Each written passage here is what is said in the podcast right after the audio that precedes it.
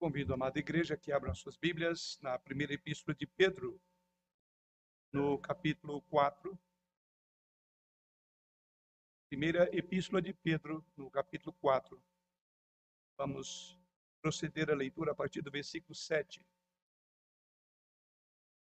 Quando assim nos diz o Senhor através da sua santa e inerrante palavra. Primeiro a Pedro, capítulo 4, a partir do versículo 7 Ora, o fim de todas as coisas está próximo.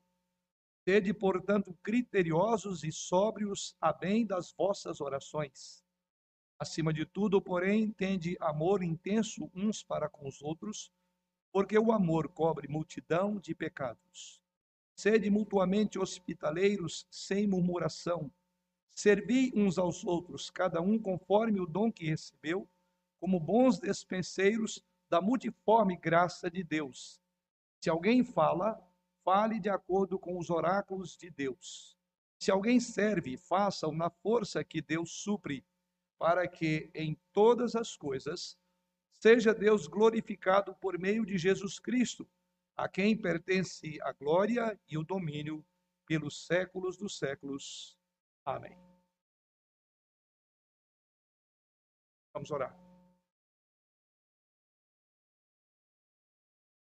Senhor, acabamos de falar contigo por meio desse cântico. Pedimos para que o Senhor venha falar a nós por meio da tua palavra, santa, bendita, inerrante. Palavra que tem a afirmação do Senhor que tudo neste mundo passará. O próprio céu e a terra passarão com estrepitoso estrondo, diz o Senhor Jesus, mas as tuas palavras não passarão. E é nela que nós nos firmamos em tempos tão difíceis, em tempos que se dissolve todas as coisas, em tempos ruins, em tempos e dias maus. Nós temos esta âncora na qual podemos nos firmar, que é a tua palavra. Agora, pedimos, vem falar a nós, Senhor, dando-nos o entendimento, a clareza, o discernimento, para que a tua palavra entre de forma profunda e eficaz no coração de cada um dos seus filhos que aqui se encontra, como aqueles que eventualmente estejam nos acompanhando pelas mídias sociais. Que a tua palavra realmente faça mudança e transformação aos nossos corações essa noite. Pois em nome do Senhor Jesus é que nós oramos. Amém.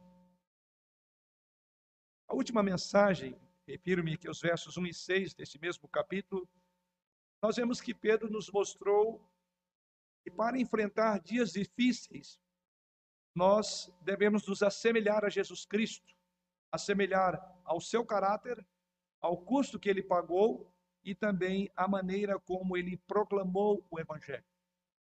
E depois de falar, como ouvimos na semana passada, agora Pedro começa essa outra parte e ele prossegue na ideia do verso anterior com a palavra ora que numa outra versão poderá ser traduzido como portanto. Ou seja, tendo em vista esse modelo maior que vimos a semana passada, tendo em vista que você precisa de se assemelhar a esse Jesus Cristo em dias difíceis, portanto, e aí agora leva esta parte do texto, ele agora vai concluir com um pensamento extraordinário. Então, este ora, este portanto, na verdade, nos remete para um momento da história, ele diz: ora, verso 7 do texto que meus irmãos, o fim de todas as coisas está próximo. Então, depois de falar agora do retorno de Jesus Cristo, Pedro faz essa afirmação: o fim de todas as coisas está próximo. E diante disto, uma vez que o fim de todas as coisas está próximo, Pedro agora vai nos instruir qual é a maneira com que devemos relacionar no contexto da igreja, no contexto da família de Deus. Exatamente essa parte da sua carta que ele vai dedicar exatamente para falar como nós vamos viver como igreja, tendo a iminência de que o fim está próximo. Ele menciona quatro exortações em particular que explicam como nós devemos viver à luz do fim que está próximo. E assim eu já vou dar o meu esboço. A primeira coisa que ele diz Primeiro Pedro fala, no versículo 7, vocês podem acompanhar, a ideia está aí. Ele fala como nós devemos nos comportar, verso 7. ele diz, com domínio próprio, com sobriedade, por causa das nossas orações. Ou seja, como lidamos conosco mesmo. Uma vez que o fim está próximo, primeiramente, como lidamos uns com os outros. Segundo lugar, prossegue no verso 8, então, como devemos tratar uns aos outros. Verso 8, nós devemos continuar a amar uns aos outros, porque diz Pedro, o amor cobre multidão de pecados. Em terceiro lugar, tendo em vista esse fim que está próximo, veja o que ele diz no verso 9. Então, com este amor, deve ganhar expressão na prática de hospitalidade, ou seja, como devemos usar as nossas casas, como devemos ser corteses em receber uns aos outros. Em quarto e último lugar, versos 10 e 11, como devemos então exercer o ministério na igreja local, diante do fim que está próximo, como nós temos que usar os dons que Deus nos deu. Então, à luz do final dos tempos, aqui está como nós devemos comportar, como nós devemos tratar uns aos outros, como nós devemos usar as nossas casas e como nós devemos exercer o nosso ministério. Quatro ideias, e essas quatro ideias nós vamos discorrer à luz do próprio texto sagrado que Pedro assim nos apresenta. Vamos, um autor, uma certa ocasião, ele disse o seguinte, que a, a primeira frase, um autor que me refiro aqui, um autor de livro, ele diz que a primeira frase não pode ser escrita até que a última frase esteja pronta, esteja escrita. Em outras palavras, se você está escrevendo um romance, por exemplo, precisa saber como ele termina antes de começar, para que tudo possa desenrolar à luz daquele fim planejado no romance ou no escrito. É exatamente isso que Pedro está dizendo para nós aqui. É o que Pedro está dizendo. Como nós devemos viver né, as nossas vidas, como nós devemos viver a história da nossa vida, como nós devemos desenrolar a nossa vida à luz do capítulo final que já foi traçado. Você entende isso? Esta é a afirmação um fim que já foi escrito por Deus e que está prestes a desenrolar. Então ele diz: o fim de todas as coisas, versículo 7, está próximo. Portanto, sejam criteriosos e sóbrios. Dediquem-se à oração. Aqui estou citando a NVI. Dediquem-se à oração. Então, a palavra ora do nosso texto, em outra versão, a NVI vai traduzir como portanto, ela então nos remete para esta questão. Uma vez que o fim está próximo, o que devemos fazer? É isso que Pedro coloca exatamente no nosso texto. O fim de todas as coisas estão pendente. Então aqui estão as implicações da conduta da sua vida diária. E Pedro quer dizer com esta frase: o fim de todas as coisas está próximo. Devemos entender primeiramente isso para discorrer, porque essa frase ela vai ser desenvolvida nas outras partes. O que Pedro quer dizer com o fim de todas as coisas está próximo? Ele está dizendo que desde a vinda, desde a morte, a ressurreição, a ascensão de Jesus Cristo, os últimos dias, o período do fim, começaram e continuarão até a volta de Jesus. Ou seja, a história, o livro da história já está na página final. Tudo isso já se passou. E quando ele diz o fim está próximo, ele diz: olha, tudo que foi profetizado sobre Jesus já passou grande parte da história. Então, quando ele diz o fim está próximo, ele está olhando numa perspectiva das profecias do Velho Testamento, daquilo que se cumpriu até o seu período. Então, ele diz: o fim está próximo. É iminente a vinda de Jesus Cristo. Esse é o ponto que Pedro coloca no nosso texto. E o que Pedro prossegue dizendo é: a luz desta obra à luz da volta de Jesus Cristo, todas as coisas devem irradiar. Cada momento do túmulo vazio até o seu retorno glorioso final, tudo deve irradiar sobre a nossa própria história. Cada momento de nossas vidas deve ser irradiado à luz do grande acontecimento e da vinda muito breve de Jesus Cristo. Então, como escreveremos o livro de nossas vidas? com o capítulo final em vista. Como escrever as nossas vidas, uma vez que o capítulo final já está determinado. Como viver à luz do final. O autor do romance já deu o final. Como diz o escritor, não há como escrever a primeira palavra de um livro sem que antes você tenha ideia do fim. Como você está escrevendo a sua vida à luz deste fim? O fim está próximo. Como está o capítulo da sua história? Pense exatamente nisso, porque é isso que Pedro nos remete a refletir no texto dessa noite. Então, como escrevemos o capítulo das nossas vidas? Como estamos lendo a nossa vida hoje na perspectiva de que o fim está próximo? Como então, diz Pedro, é viver à luz do fim de todas as coisas?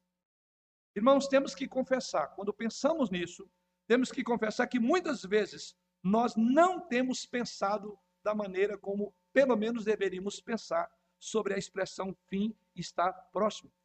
Temos que confessar que muitas vezes nós não temos relevado, não temos levado em consideração que o capítulo final já foi feito. Muitas vezes temos que confessar, a doutrina do retorno de Jesus Cristo em glória um dia tem permanecido adormecido no nosso coração. A doutrina da vinda de Jesus Cristo está dormente no coração de nós, todos nós. Grande parte.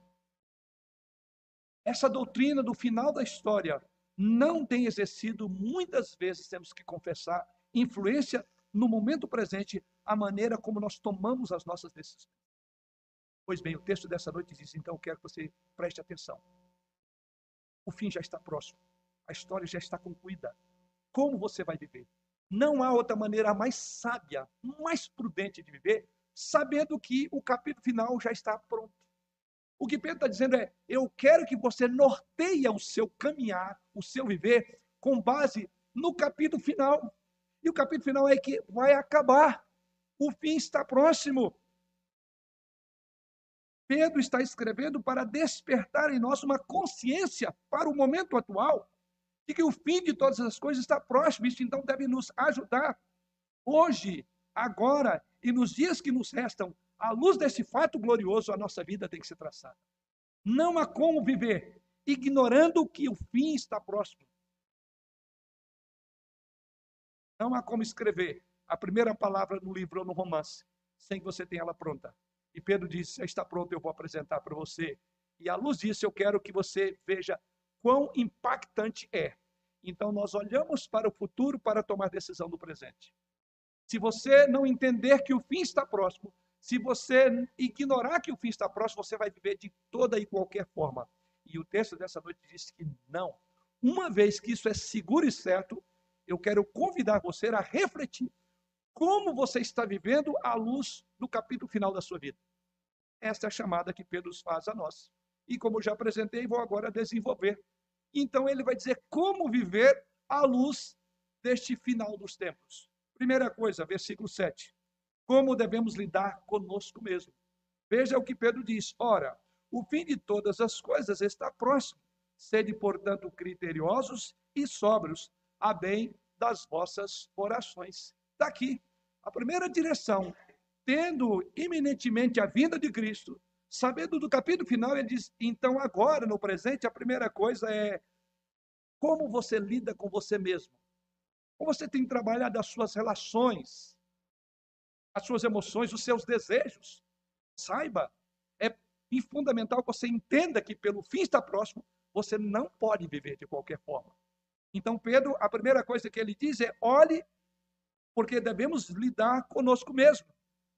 E o que Pedro diz nesse texto? Ele diz no verso de número 7, portanto, ou desculpe, depois de que o fim está próximo, ele diz: sede, portanto, criteriosos e sóbrios a bem das vossas orações.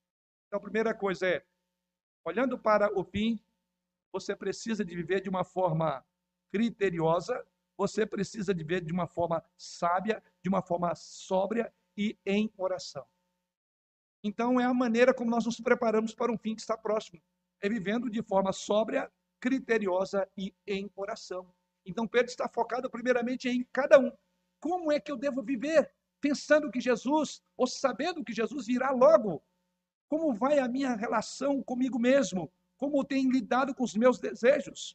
É curioso que quando Pedro fala sobre a questão de nós sermos sóbrios e criteriosos, esse, portanto, aqui está vinculado ao que ele disse nos versos anteriores. E tivemos a oportunidade, na última mensagem, de lembrar um pouco sobre o cuidado que Pedro fala sobre algumas coisas que o mundo lá fora vivem. Observe o versículo 3 do mesmo capítulo, veja que nesse versículo, Pedro descreve aí o mundo e o mundanismo. E ele fala aí nesse versículo de sensualidade, de paixões, de embriaguez, de orgias, de bebedices, de idolatrias e de viver sem lei. Então o que Pedro está dizendo, este é o padrão do mundo, tanto naquela época como hoje. Então Pedro está fazendo aqui uma conexão com o que ele já disse antes. E em vez de viver em mundanismo, em sensualidade, o que ele diz, vocês precisam, verso 7, ser sóbrios, vocês precisam ser criteriosos, vocês devem ser homens e mulheres de oração. Ao contrário do mundo da sua época e o mundo atual, Pedro diz: quem tem o capítulo final da vida pronto precisa de entender que ele não pode viver nessa devassidão, nessa sensualidade, nessas paixões e neste mundanismo. Então, Pedro, na verdade, está reforçando uma ideia que ele já tratou antes, que somos diferentes dos homens naturais, dos homens do mundo. Nós não vivemos em orgias, em bebedistes, em idolatrias.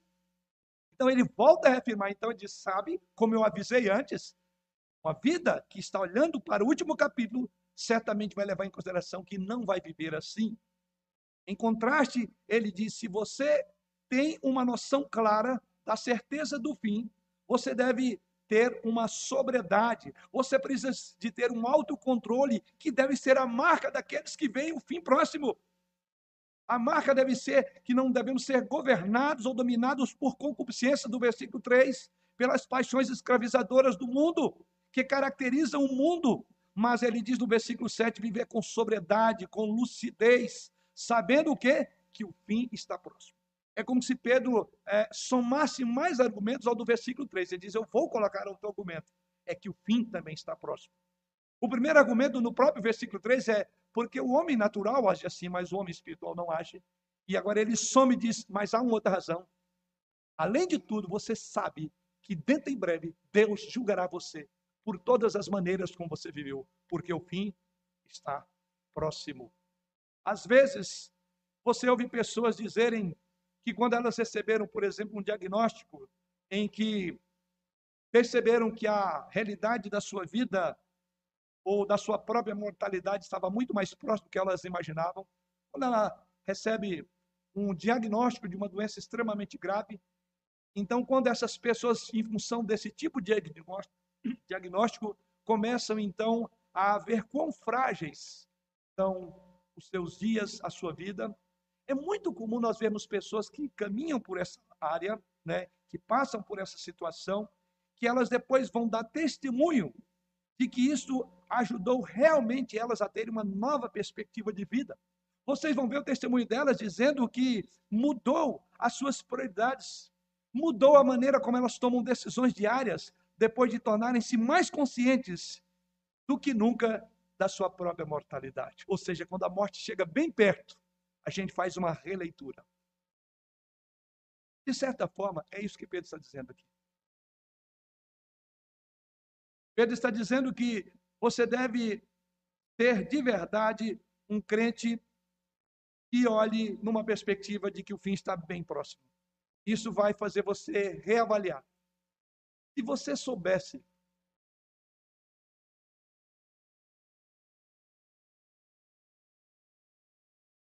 que hoje fosse o último dia da sua vida, você teria feito o que fez até agora, pensado o que pensou, agido como agiu. É mais ou menos isso que Pedro quer, que você tenha o futuro bem aqui, porque isso mudará a moda como você vai lidar. Você não vai desperdiçar tempo. Você não vai usar uma linguagem que não seja para edificação. Pedro vai falar daqui a pouco sobre isso. Você então entende?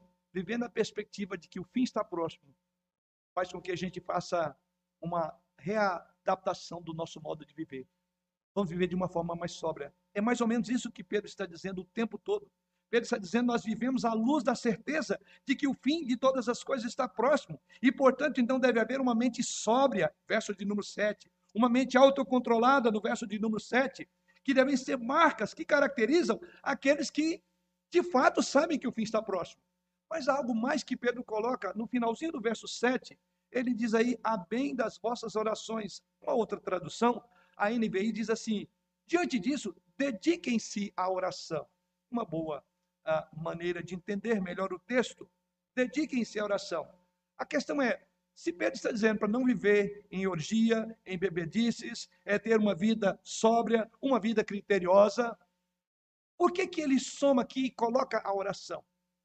É algo interessante essa conexão que Pedro faz. Em outras palavras, quando ele diz dediquem-se à oração no final do verso 7, ele está dizendo: olha, diante da inevitabilidade, inevitabilidade do fim, pode isso nos levar ao fatalismo, pode isso nos levar ao derrotismo.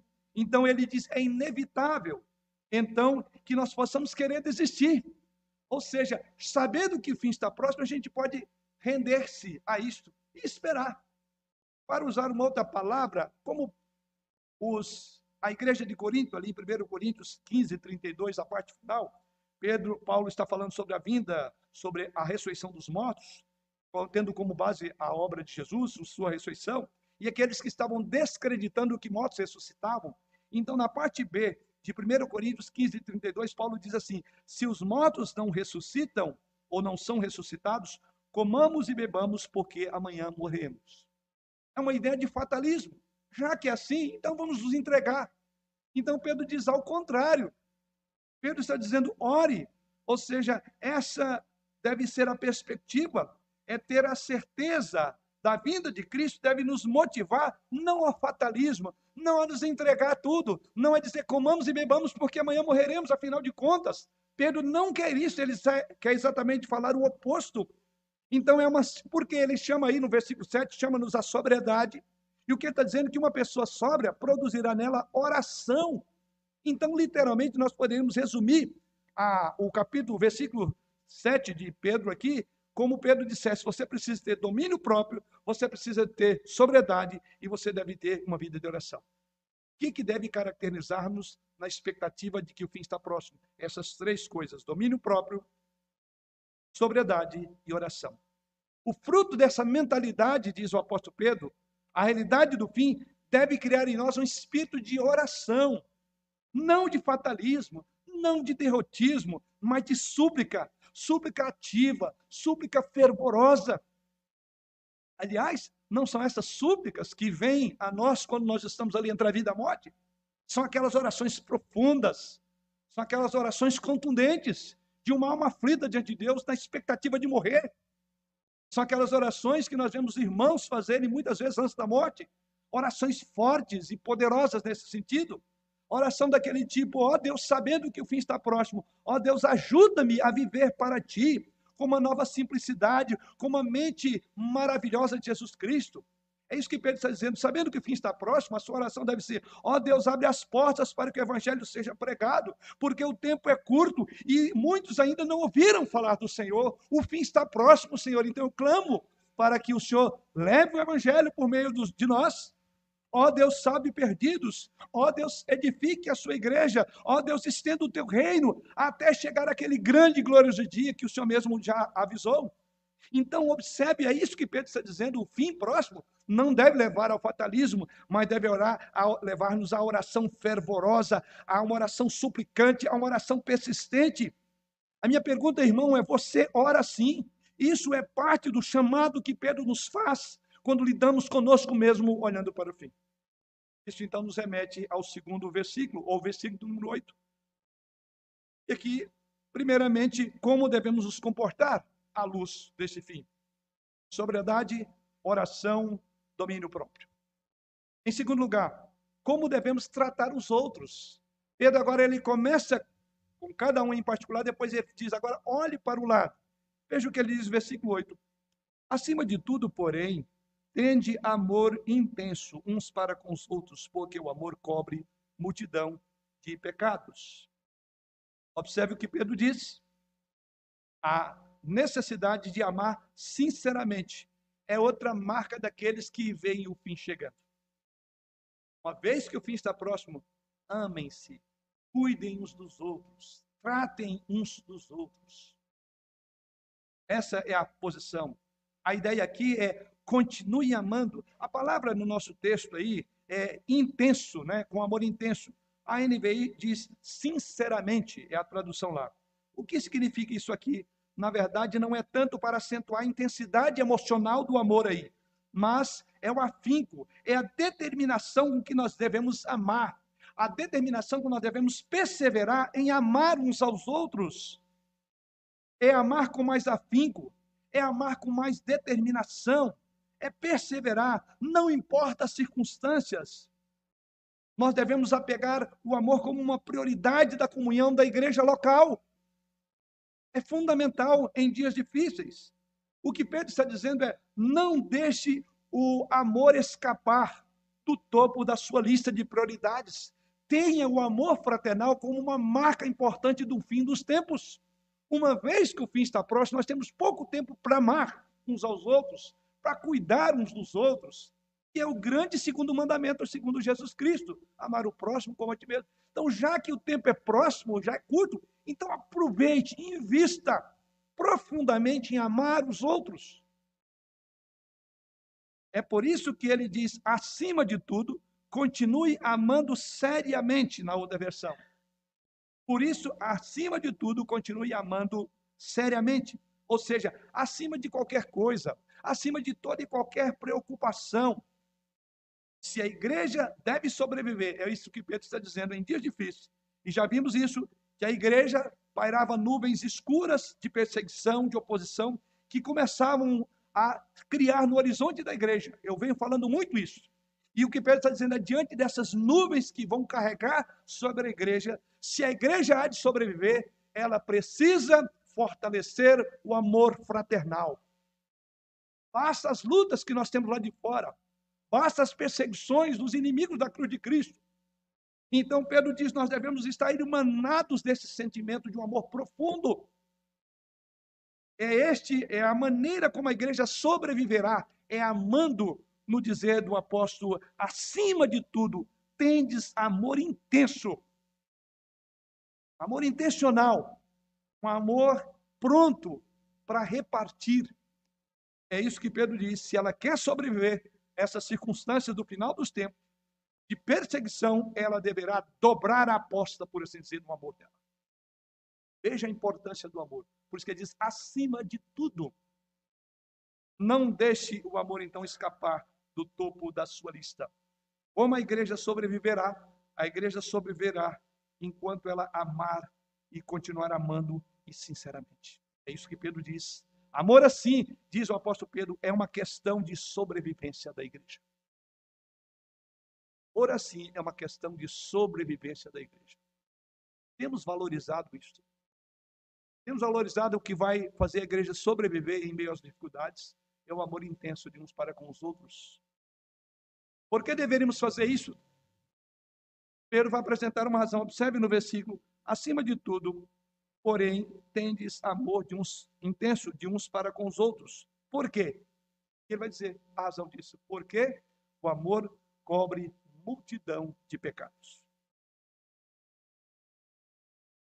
Quando Pedro usa essa expressão, provavelmente Pedro devia ter em mente é, o texto de Provérbios, capítulo 10, versículo 12. Aliás, você só pode entender essa expressão que o amor cobre multidão de pecados se você olhar. Então, o. A palavra. Pano de fundo. O. O background, eu acho que é uma palavra mais comum, né? O, o pano de fundo desta passagem é, de fato, é o texto de Provérbios 10, 12, que diz assim: o ódio, Provérbios 10, 12, o ódio excita contendas, mas o amor cobre todas as transgressões. Então, quando Pedro, no nosso texto, ao afirmar que o amor cobre multidão de pecados, no versículo 8, Pedro não quer dizer com isso, primeiramente, o que Pedro não quer dizer. Pedro não quer dizer que se você me ama, você vai ignorar, não importa o que eu faça com você. Não significa também que a igreja seja um lugar onde simplesmente desculpas ou desculpe os erros ou encubra qualquer coisa que seja embaraçosa para o testemunho de igreja. Então não existiria a disciplina eclesiástica. Que muitos até confundem. Nossa, disciplinou fulano? É fulano ou Beltrano? Pedro não está dizendo isso com essa ideia. Não é isso que significa o entendimento do texto paralelo, vou voltar a ele, que é o texto de Provérbios 10, 12, ajuda-nos a entender o que Pedro tem em mente aqui. O que Pedro está dizendo é que o ódio, voltando lá para o texto de Provérbios, o ódio é excita contendas, mas o amor cobre todas as ofensas. A ideia aqui é que o amor, o amor cobre ofensas e é o oposto do ódio que provoca contendas. Em outras palavras, o que Pedro está dizendo é que o amor não morde a isca, ele não cai na armadilha, ele não revida. O amor procura não responder quando ele é provocado, por isso que a ideia de não cair na isca. Ele não cai na cilada. Me provocou, eu também vou partir para cima de você. É isso que ele diz: o amor não faz isso. Ele diz: o ódio, sim, ele provoca contendas. Ele só aumenta a intenção e a gravidade das relações. O amor não faz isso. O que Pedro está dizendo? Então, o que Pedro está dizendo é que o amor não perpetua o ciclo de tensão. O amor não perpetua o ciclo de divisão, de conflitos, respondendo a sentimentos feridos com palavras ainda mais ofensivas. E assim nós voltamos e voltamos para o mesmo lugar. Ele diz: o amor não faz isso. O ódio, sim, ele é um ciclo vicioso que vai aumentando e as pessoas se matam. O amor não faz isso.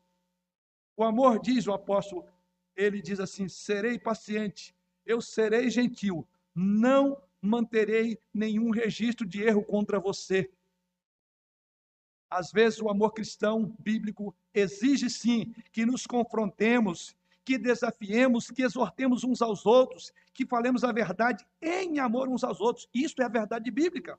Mas muitas vezes o amor suporta muitas coisas. O amor não guarda nenhum registro de erros. O amor não insiste na maneira. O amor não cristão, ele exige reparação. Ele guarda rancor. E ele diz: o amor não faz isso. O amor possibilita que partes em conflitos, é a ideia de cobrir pecados, é ele possibilita que haja diálogo, mesmo você sendo ferido.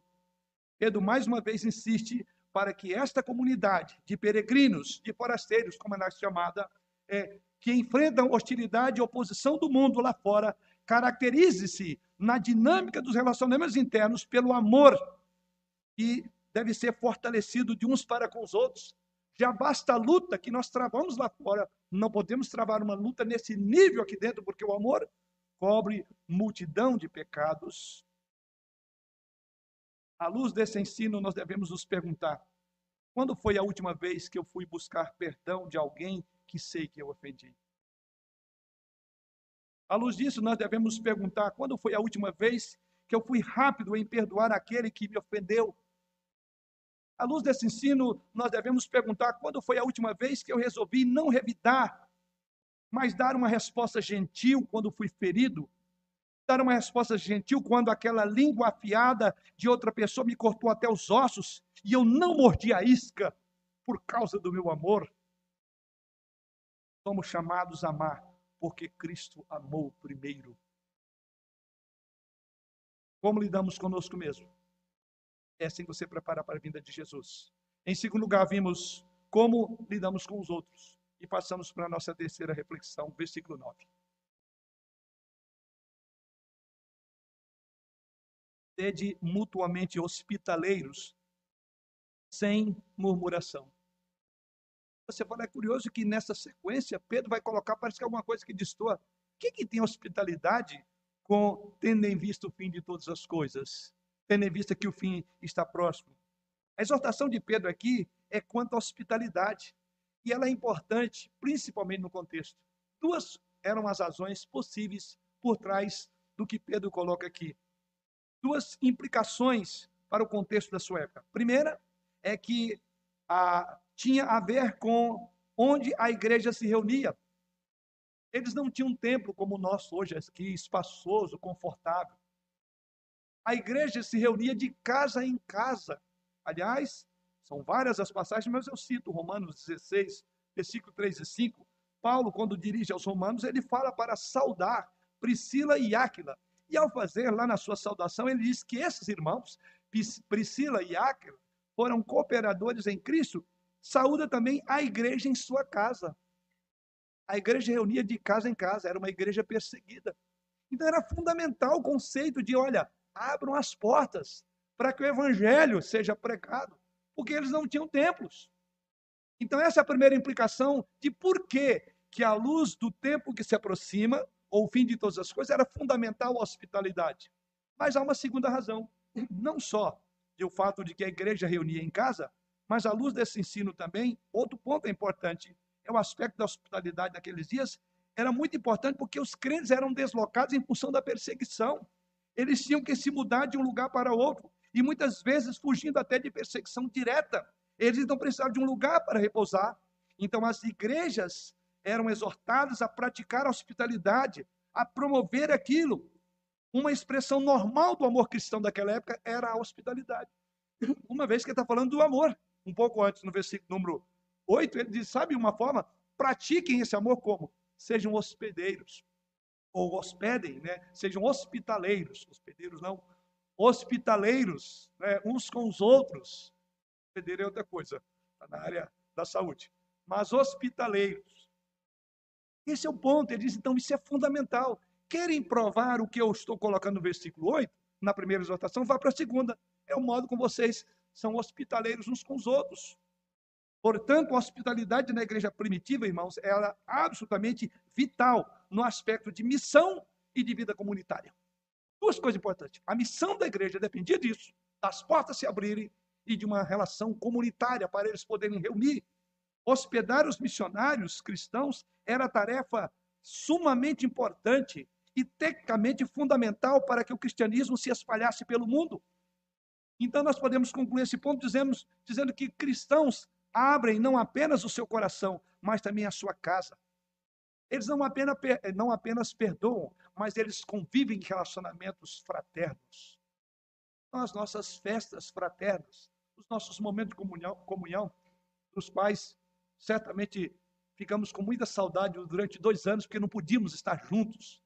Sei que foi uma briga enorme com a máscara, se a máscara faz e não faz. O conselho tentou lidar em todo esse tempo com equilíbrio o desejo de todo o conselho era vamos ter os nossos momentos de comunhão, mas muitas vezes a circunstância era falava mais alto.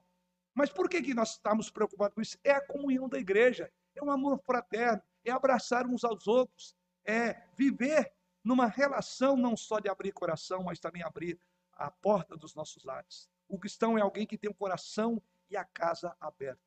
Não basta abrir a casa aos irmãos, mas precisamos fazer com alegria. Veja o que ele diz no versículo de número 9. Façam isso sem murmuração. Eu recebo, mas é porque a irmã que mandou para minha casa. Cuidado. Eu recebo porque eu tenho prazer nisso. E, aliás, muitas famílias se notabilizaram exatamente por serem famílias que hospedam. Daí porque é muito comum no meio dos pastores, dos seminaristas, nomes que a gente nunca esquece irmãos e casas que caracterizaram por serem realmente é, famílias que hospedam, é, que têm o dom da hospitalidade. Isso era fundamental na época. É o amor prático, é através da hospitalidade. Como lidamos conosco mesmo? Já que o fim está próximo. Já que o fim está próximo, como tratamos uns aos outros? Em terceiro lugar, já que o fim está próximo, como usamos as nossas casas as nossas coisas, o nosso tempo em benefício do irmão. E em quarto e último lugar, como devemos usar os nossos dons. É a última colocação que Pedro faz para olhar no fim que está próximo. Tendo em vista o último capítulo, isso é fundamental do modo como você está vivendo agora. E o que ele diz, versos 10 e 11. Servi uns aos outros, cada um conforme o dom que recebeu, como bons despenseiros da multiforme graça de Deus. Se alguém fala, fale de acordo com os oráculos de Deus. Se alguém serve, faça-o na força que vem de Deus, ou que Deus supre, para que em todas as coisas seja Deus glorificado por meio de Jesus Cristo, a quem permanece ou pertence a glória e o domínio pelos séculos dos séculos. Amém. Essa é a afirmação do apóstolo Pedro. Se você é um crente em Jesus Cristo, você então tem um ministério a desenvolver.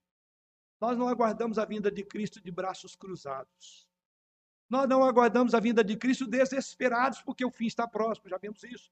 mas nós guardamos pacientemente em oração, em comunhão, em amor fraterno. Veja bem o quadro que Pedro pinta de uma igreja completamente preparada para o fim que está próximo. Então, a imagem de Pedro, se você pegar todos os tópicos, você vai ver uma imagem bela.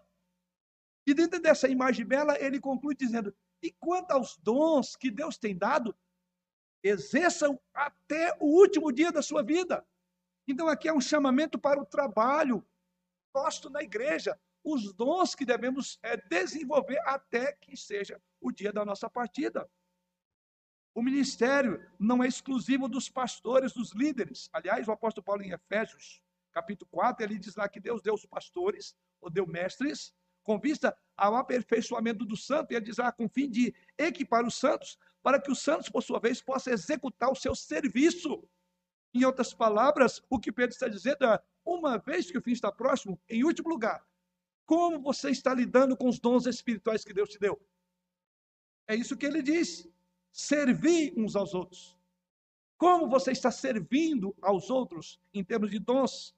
Como você deve usar esses dons? O que o texto diz, no versículo 10, ele diz: servimos aos outros, cada um conforme o dom que recebeu, como bons despenseiros da multiforme graça de Deus. O que Pedro está dizendo aqui é que os dons não são dados para você sentir bem, os dons não são dados para você, eh, de alguma forma, eh, sentir realizado. Os dons não são dados para usarmos do nosso jeito, mas os dons são dados com o fim de servir aos outros, porque Pedro diz: servir uns aos outros conforme o dom que recebeu. Isso significa dizer que o meu dom é para você, o seu dom é para mim, e é nessa relação de reciprocidade que nós crescemos e nos preparamos para o fim que está próximo. O seu dom os seus talentos são importantes para me assegurar cada vez mais de que eu estou pronto para aquele grande e glorioso dia. Temos vários dons na igreja e como eles são edificantes. Ao ouvir o último cântico do coral para começar esse, a mensagem, eu tentei me conter aqui da emoção. Eu vou pregar e ouço um hino desse e ligo a história, conforme o presbítero colocou. Como isso não comove? dons irmãos me tocou o coração. Eu ia pregar, como estou pregando, mas fui impactado com dom. As várias vozes, uma história maravilhosa, uma verdade. A verdade foi cantada, a verdade bíblica foi cantada. O quanto que isso é edificante para a igreja. E é o que Pedro está dizendo: use os dons. Não temos trégua, não podemos parar. Os dons devem ser usados até o último dia.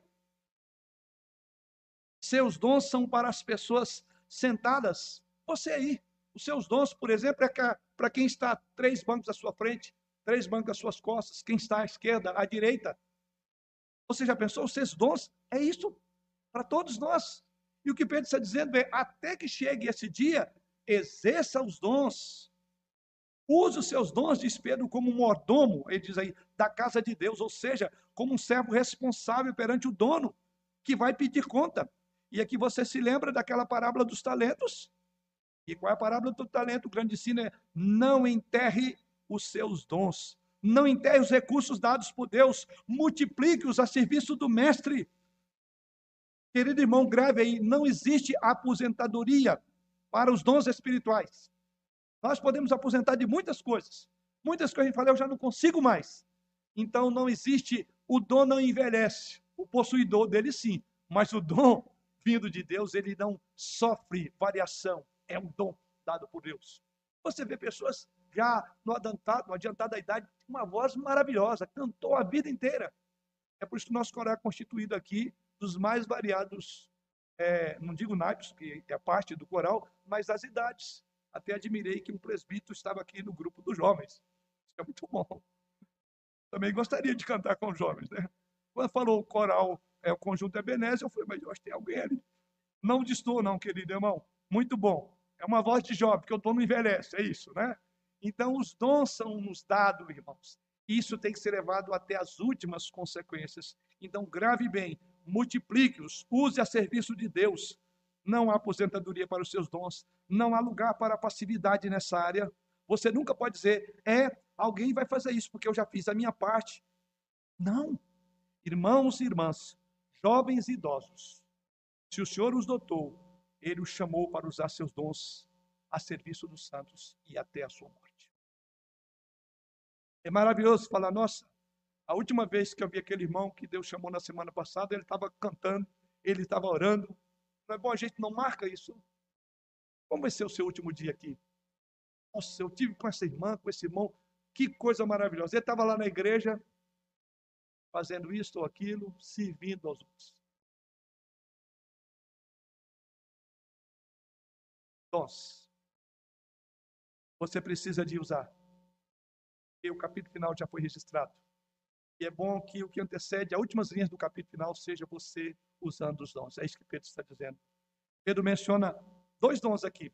Ele fala de dois dons. Primeiramente, ele fala do dom na fala.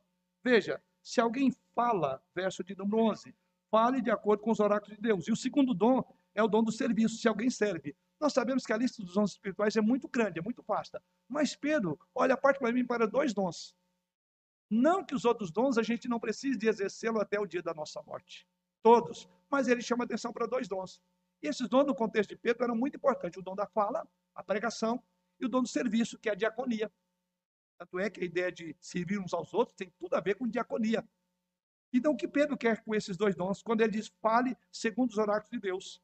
Esse primeiro dom, o que Pedro está dizendo é: Deus está dizendo nesse versículo: se você se atreve a abrir a boca para falar por mim, é melhor não equivocar. Se você abre a boca para falar de mim, é melhor não fazer sugestões, é melhor não adivinhar em meu lugar. É melhor você ser um arauto declarado da minha palavra ao mundo que eu mando você pregar, com a minha autoridade. Não fale os oráculos de Deus, fale a palavra de Deus da mesma maneira como Deus.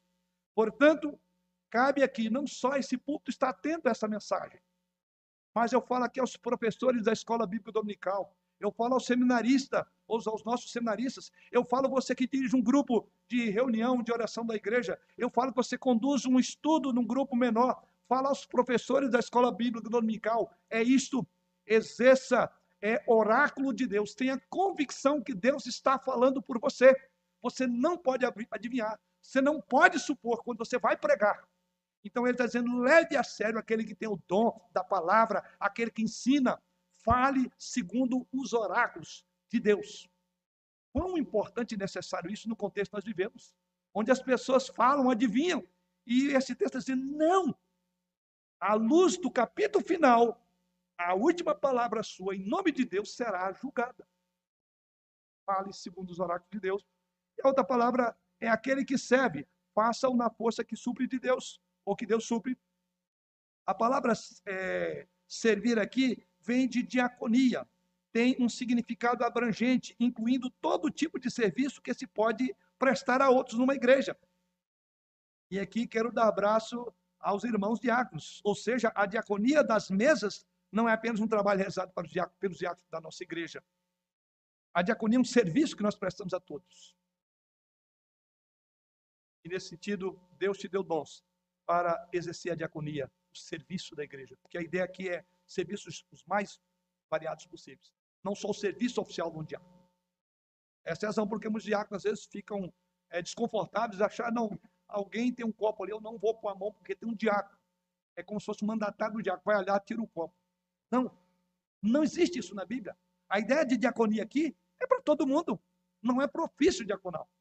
Quão mais leve, quão mais fácil seria o trabalho diaconal se todos tivessem avaliado o seu próprio dom de servir, de tirar as mesas, de pôr as mesas. Aliás, o contexto das nossas ocasiões mais festivas percebe-se muito isso, né? Há pessoas que têm um tino, você não precisa pedir, já está lá.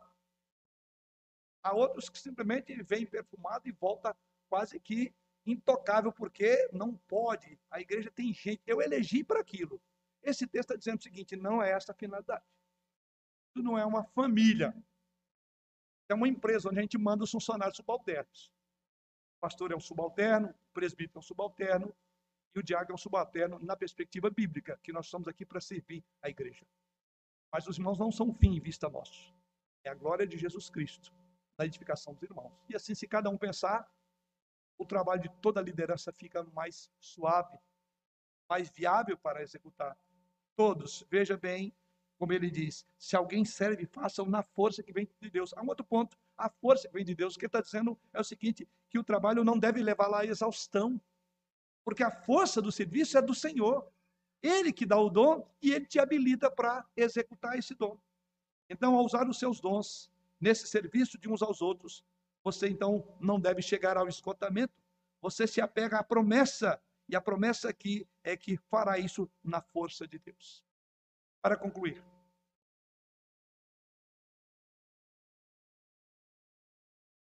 na metade do verso de número 11, o versículo 11, Pedro conclui dizendo: Se alguém fala, fale de acordo com os oráculos de Deus.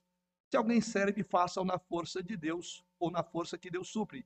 E a finalidade de tudo agora, e aqui nós vamos concluir, para que em todas as coisas seja Deus glorificado por meio de Jesus Cristo, a quem pertence a glória e o domínio pelos séculos dos séculos. Amém. Verso 11 nós vemos o grande objetivo de tudo que Pedro traçou até aqui. E não seria diferente. A glória de Deus. De olho no último capítulo da nossa história. Andando no tempo presente, de uma forma sensata, piedosa, vivendo em oração, não nos atemorizando, não vivendo em orgias, amando uns aos outros, desenvolvendo os nossos, os nossos dons, sabe o que ele diz? Em tudo isso, Deus estará sendo glorificado. Em outras palavras, o capítulo final da história já está concluído pelo autor dela. E a parte final do capítulo é que ele será glorificado numa igreja que obedece, vive o que está vivendo. É o que nós precisamos fazer. Fazemos isso sem reclamação, sem murmuração, não tendo como um fardo os dons espirituais, vivendo de uma forma sóbria, vivendo em seriedade, amando uns aos outros, vivendo fervorosamente, amando uns aos outros, praticando a hospitalidade, abrindo as nossas vidas, os nossos corações e servindo uns aos outros. Ele diz: quando a igreja faz isso, saiba, o fim último, o capítulo final da história é: Deus será glorificado. O fim de tudo é que ele seja glorificado. Que coisa maravilhosa. Então, quero concluir com as palavras iniciais. O autor, os autores de livro, muitos dizem, ele não escreve a primeira palavra sem antes ter a última pronta. Ele precisa de entender todo o enredo, aponta para algum lugar. E o enredo final desse livro da história, que já está escrito por Deus, o capítulo final é ele, para ele, toda a glória deve ser dada. Até que chegue aquele, aquele grande dia, sabendo que o capítulo final da sua história já foi escrito. Como você está vivendo? Vivendo, como diz o apóstolo Pedro, criterioso, verso de número 7. Você está vivendo com sobriedade. Você tem aquela oração fervorosa. Ora vem, Senhor Jesus. Você está vivendo em amor. Você vive servindo a igreja do Senhor como diaconói, sendo um servidor na igreja. E assim, a conclusão é que Deus seja glorificado. Porque Pedro conclui dizendo: para que em todas estas coisas Deus seja assim, ele seja glorificado por uma igreja que obedece e viva o tempo presente de olho na última parte da nossa história, porque já está concluída plano maior de Deus.